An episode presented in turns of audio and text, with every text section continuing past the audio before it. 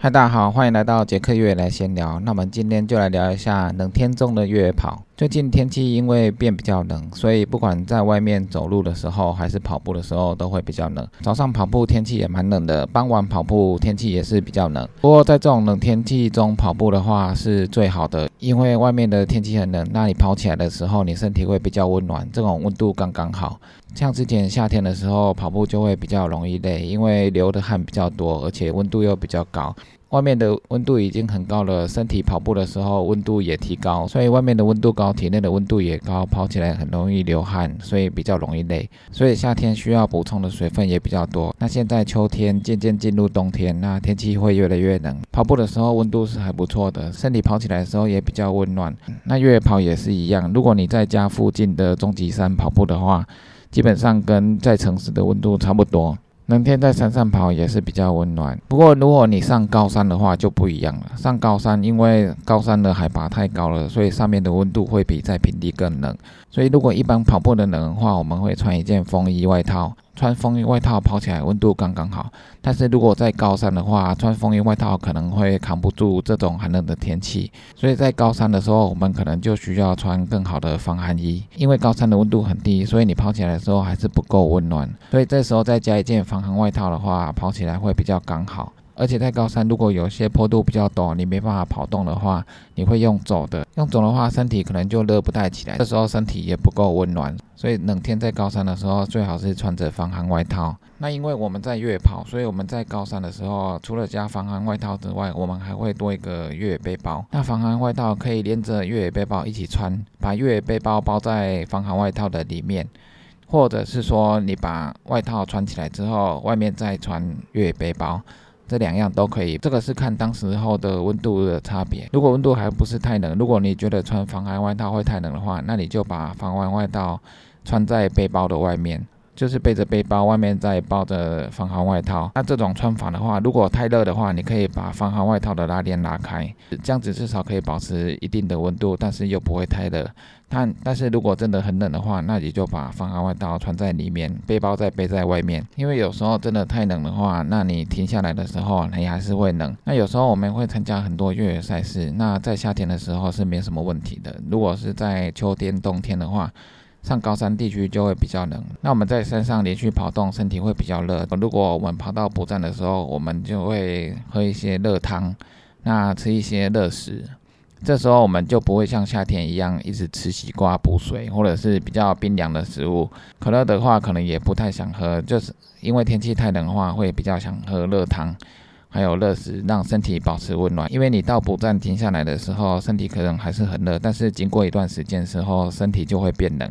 身体变冷的时候，如果你没有补充热量，那如果你休息了太久又要出发的时候，你就会全身比较僵硬，起步会比较困难。所以我们在冷天的时候在补站，尽量不要休息太久，把我们需要补充的热量还有食物补够，然后休息一下就可以出发了。尽量不要在补站待得太久，因为补站太待太久的时候身体会冷，那身体在冷的时候要你再出发就比较困难了。我们在比赛的时候，如果需要跨越的话，晚上的山上会更冷，所以在晚上的时候进到补站。就必须要补充足够的热量食物，在晚上前进的话，至少说不会那么冷。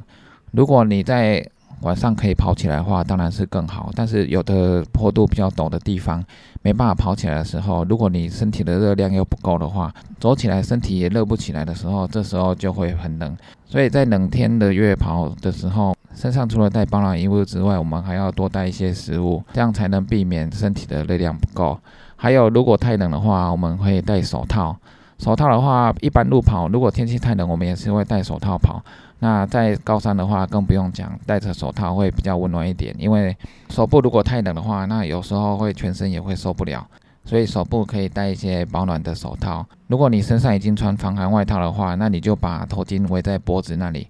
头顶也可以加上头巾或保暖帽，不过加保暖帽一般是更冷的天气的时候。一般我们头上戴着头巾，再加上帽子保暖的话，这样大概就可以了。像之前我们去环白两峰的时候，那时候天气没有很好，那下雪的天气对亚洲的选手来讲是非常的，因为我们比较少这种天气在山上越野跑。对欧洲选手来讲，可能刚刚好。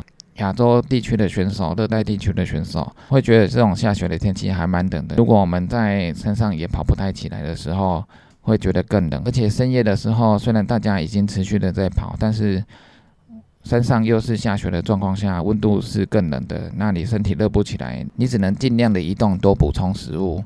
所以我参加这次的环巴朗峰越野赛的时候，是真的是蛮冷的。等到后面快到终点的时候才出太阳，从出发的时候就湿冷，然后晚上凌晨的时候更冷，然后到早上的时候看到山上都是积雪的状态，到了快中午的时候才比较温暖。在冷天的高山，在中午有太阳的时候才会比较温暖。如果傍晚入夜的时候，就开始又变得很冷。所以在这种寒冷的天气下越野跑的话，你的保暖工作要做得更好，也要维持自己能够持续的跑动起来，尽量在补站不要休息的太久。越野背包里面带的补充热量的食物要多一点，那越野背包也会多少帮你保暖。如果你已经知道这次的比赛可能是寒冷的天气的话，那你的保暖装备都是要带的。在台湾的话，有分不一样的冷天，有干冷的天气，还有湿冷的天气。台湾因为比较潮湿，所以有时候会比较湿冷。如果天气又下雨的话，除了寒冷之外，你还要特别注意说跑的时候脚底打滑的问题。所以在湿冷的天气环境中，我们尽量以安全为主，速度可以降慢一点，有做到我们训练的目的就好了。重点是以安全为主，不要摔伤或者是拉伤。在山上的寒冷天气摔伤或拉伤都很麻烦。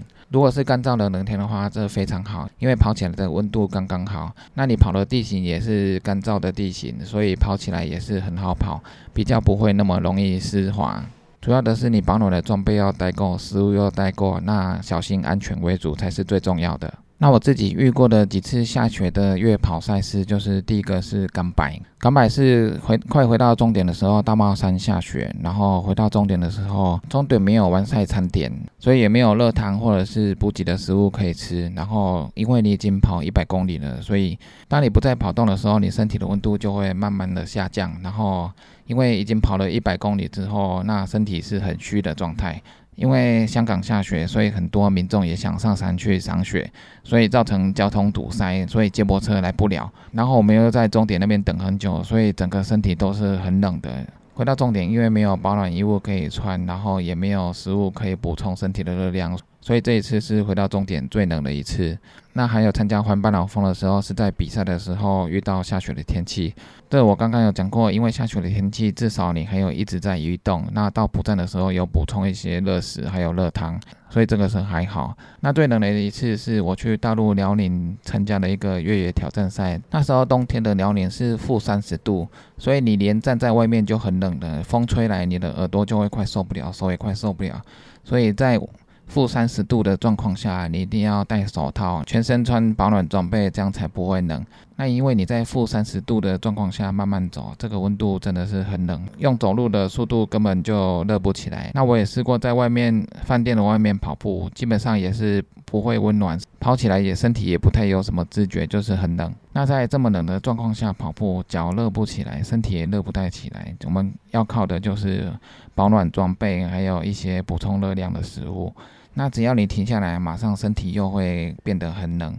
就像我在巨人之旅三百三十公里的赛事当中也是一样，在山上下雪的小木屋休息的时候，里面虽然有火炉，但是也不能休息太久，因为。室内的温差跟室外的温差差太大了，在里面烤火烤太久的话，一到外面寒冷的天气，你会更难走下去。所以在比赛的时候，尽量不要休息太久，大概补充一下食物、水分。那补充够之后，觉得差不多了，就可以往继续往前进。如果在寒冷的状况下，有时候休息太久就会变得很懒，然后就会不太想出发。如果是一般的天气的话，可以依照自己的状况调整时间。寒冷的天气要在起步的话，比较没有那么容易。就像我们现在寒冷的天气要起床也很不容易，所以我们在寒冷的天气约跑其实是不错的，但是重点就是你要注意安全，还有你该带的保暖装备要带。休息的时候不要休息的太久，以免身体冷却之后风又吹过来，你觉得更冷。还有，如果遇到下雨湿滑的时候，速度可以放慢一点，以安全为主。因为在山上如果受伤的话，会比在平地还要麻烦。所以在寒冷的天气中越跑，大家要多注意这些小细节。那以上就是今天的杰克月来闲聊，记得订阅 YouTube、按赞 FB 粉丝页，还有追踪我来 G，就这样喽，拜拜。